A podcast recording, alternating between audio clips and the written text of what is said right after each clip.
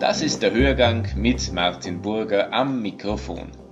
Die Mediathek in Wien besitzt eine Aufnahme von Sigmund Freud, die einzigartig ist. Einzigartig, weil es tatsächlich nur dieses eine Tondokument mit dem Begründer der Psychoanalyse gibt. Aufgezeichnet wurde sie im Jahr 1938 nach Freuds Flucht aus Österreich. Johannes Capella ist stellvertretender Leiter der Mediathek und kennt die Aufnahme und ihre Entstehungszusammenhänge wie kein zweiter, doch hören wir zuerst die Stimme Sigmund Freuds. Im Alter von 82 Jahren verließ ich infolge der deutschen Invasion mein Heim in Wien und kam nach England, wo ich mein Leben in Freiheit zu enden hoffe. Äh, die Tonaufnahme von Sigmund Freud ist insofern einmalig, als es die, die einzige Tonaufnahme ist, die mit Sigmund Freud während seines gesamten Lebens gemacht wurde. Neben Ignaz Semmelweis ist nur Sigmund Freud mit einer Büste im Innenhof des AKH geehrt worden. Freud war schon in den 1930er Jahren weltberühmt. Was mich jetzt überrascht, ist, dass es nur diese eine Aufnahme gibt. Ich sage mal so, es gibt verschiedene Personen, das ist eine Glückssache. Also es war technisch möglich ab Beginn des 20. Jahrhunderts oder schon Ende des 19. Jahrhunderts, dass man Aufnahmen machen konnte. Nur diese Aufnahmen, die am Anfang gemacht worden sind, großteils auf, auf Walzen, äh, waren wirklich Unikate und waren einzelne Aufnahmen, die im Rahmen zum Beispiel von Projekten der, der Akademie der Wissenschaften des Wiener Phonogrammarchivs gemacht worden sind. Da wurden Sprachporträts gemacht. Und es gibt ganz vereinzelt, wie im Fall von der Bertha von Suttner zum Beispiel, gibt es private Aufnahmen, die sie selbst gemacht haben. Das, das Menschen hatten ein Aufnahmegerät und haben das gemacht. Wenn das nicht gemacht worden ist und Sigmund Freud war anscheinend in erster Linie ein, ein, ein, ein Mensch der, der Schrift und äh, also Schriften gibt es ja sehr viele, dann, äh, dann konnte das sehr wohl sein, dass es nicht aufgenommen wird. Mich wundert es aber schon auch, weil ich mir denken würde, dass gerade Freud, so, so wie ich ihn verstehen würde, äh, äh, vielleicht ein Interesse haben, gehabt haben könnte, äh, das auch aufzunehmen. Also von die, insofern ist es schon überraschend, dass es da gar nichts gibt. Also das äh, ist aber dann eher eine persönliche Sache. Es ist, es ist schon so, dass es von verschiedenen Personen, die jetzt in den 30er oder 40 Jahren verstorben sind, muss man sagen, bei der Mehrzahl der Personen gibt es keine Stimmaufnahme.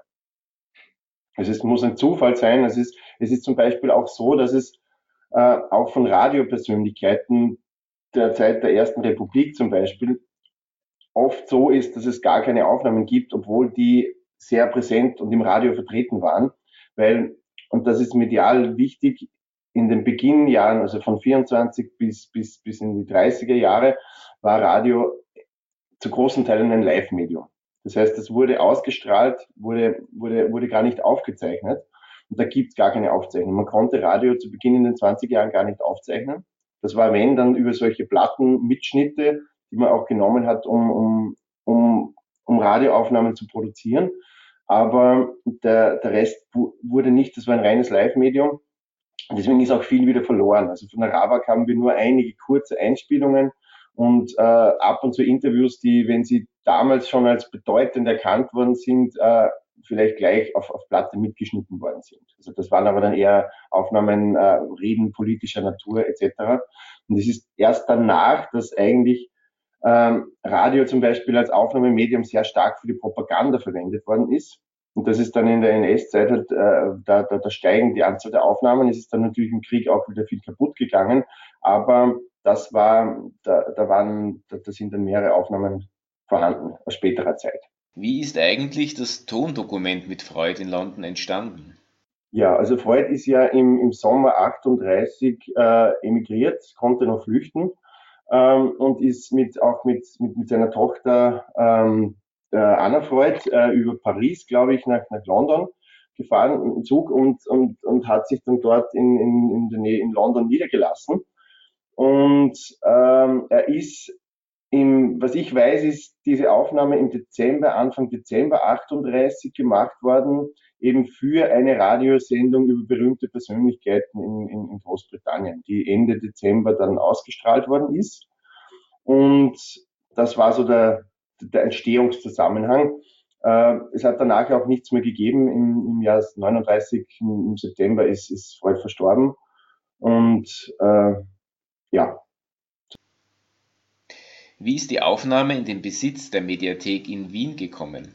Ja, also wir haben es eigentlich über zwei Quellen zu zwei verschiedenen Zeiten bekommen. Also eine die ist, eine ist ein bisschen dunkel, also das ist, gehört sozusagen zu unserem Archivbestand. Es gibt einige Aufnahmen, die wahrscheinlich irgendjemand aus den, in den 60er Jahren vom Tonband irgendwo überspielt hat oder im Zuge eines Austauschs mit dem Sound Archive der British Library vielleicht oder vielleicht auch der BBC äh, bekommen hat.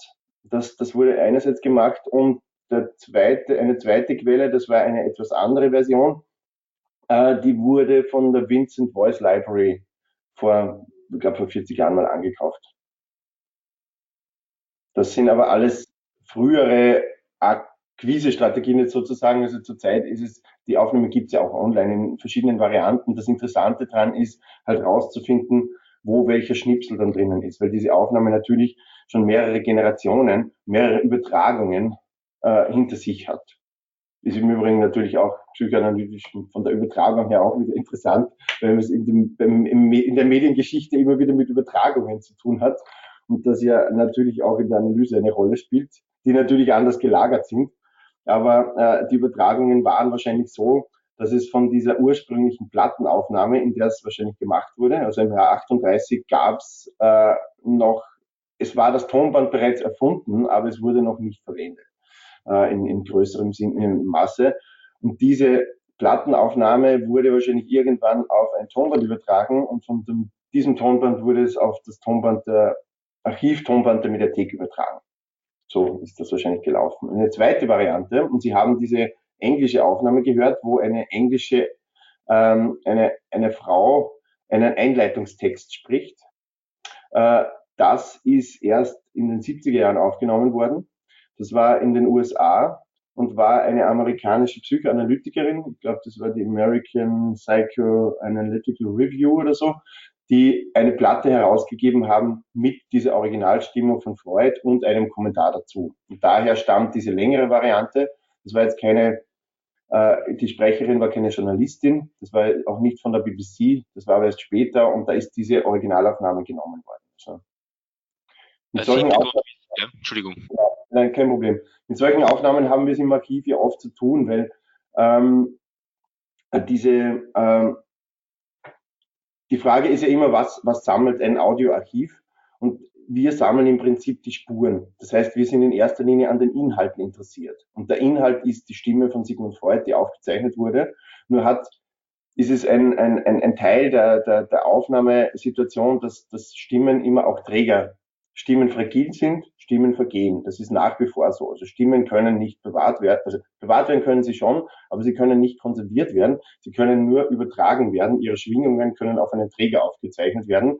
Das hat sich eigentlich seit Anbeginn der Tonaufzeichnung nicht geändert. Nur die Träger haben sich immer geändert. Das waren früher analoge, sprich Tonband, Schallplatten etc. Und jetzt sind es halt digitale Übertragungen. Äh, das heißt, der Träger ist jetzt äh, eine Festplatte zum Beispiel es scheint zwar im virtuellen Zeitalter so zu sein, wie wenn das in irgendeiner Cloud irgendwo herumhängen würde, nur stimmt das so genau genommen nicht, weil jede Cloud irgendwo eine Festplatte dahinter hat und ein manifestes Rückgrat und einen Träger. Und äh, wir heben einerseits die Aufnahmen auf, wie im Fall von Freud, haben aber nicht den originalen Träger.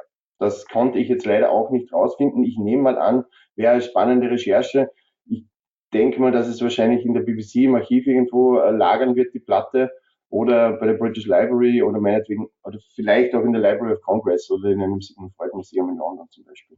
Ja. Aber das wüsste ich jetzt nicht.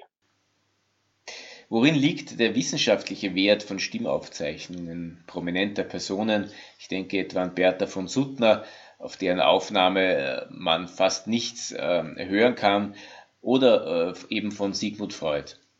Ja, ich meine, Sie sind ein ganz guter Maßstab, äh, weil ähm, da hören die meisten Menschen wenig Inhaltliches raus, sozusagen. Und im Fall der Bertha von Suttner ist es noch, noch, noch, noch eher, noch mehr eingeschränkt, weil, äh, weil da noch weniger gesagt wird. Also in der Aufnahme von Sigmund Freud ist es auch ich würde mal sagen, für sein wissenschaftliches Werk ist die nicht so relevant. Ähm, und auch der Inhalt erfasst halt zusammen Grundzüge der Entwicklung der Psychoanalyse. Äh, also das ist jetzt, ist jetzt kein, ähm, ist jetzt eher ein, ein, ein kleiner Kommentar. Äh, das heißt, die Bedeutung der Aufnahme liegt eindeutig nicht im Inhaltlichen. Es liegt eher in diesem ganzen, äh, in der Metaebene, wie wird gesprochen. Und es liegt darin, dass man eben die Stimme hört und die Stimme sehr viel mitliefert. Es ist einerseits ist es, liefert sie sowas wie Zeitgeist mit. Es ist einerseits sowas wie eine Sprechweise, wie hat man in der Art, in der Zeit gesprochen. Ähm, das hat sich auch im Laufe der Zeit geändert, auch abhängig von Aufnahmetechnik. Und, ähm, ähm, und es sagt etwas auch über die Person aus. Also ich, ich, ich sehe im, im Fall von Sigmund Freud, hört man eben, dass er, er hatte Probleme dem Sprechen, das ist zurückzuführen auf diese, auf, auf seine Krankheit. Ähm, das, das ist, wird mitgeliefert und es wird auch seine, seine Wiener Intonation mitgeliefert. Das ist sein, sein Akzent. Äh, und es, es lässt Rückschlüsse, Rückschlüsse zu auf, auf die Person, die, die, die dahinter steht. Also das, das in jedem Fall. Und es macht, was es sehr, was Tonaufnahmen sehr gut können, ist, dass sie, dass sie eine Zeit anschaulich, also eigentlich an, ja, anhörbar in dem Fall, aber, aber dass sie eine Zeit greifbar auch machen und und dass man sich diese Person ganz gut vorstellen kann. Das machen sie meiner Meinung nach sogar noch besser als Videoaufnahmen zum Beispiel, weil sie trotzdem der Person den Raum lassen. Also wenn ich eine historische Person habe, die ich von Texten kenne, dann kann ich mir bei ihr was vorstellen. Ähm, wenn ich die Stimme höre, bekomme ich einen Zusatzaspekt. Äh, die Person bleibt aber trotzdem noch da sozusagen. Und bei, bei Videoaufnahmen meiner Ansicht nach werden diese Bilder oft zu sehr, zu stark von den Bildern dann vereinnahmt und definiert, dann lässt eine Tonaufnahme mehr offen. Also ich finde, eine Tonaufnahme eröffnet Räume ähm, und ähm, erzählt uns mehr über, über, das, über das Wie und nicht nur das Was. Vielen Dank für diese Einblicke. Im Alter von 82 Jahren verließ ich infolge der deutschen Invasion mein Heim in Wien und kam nach England, wo ich mein Leben in Freiheit zu enden hoffe.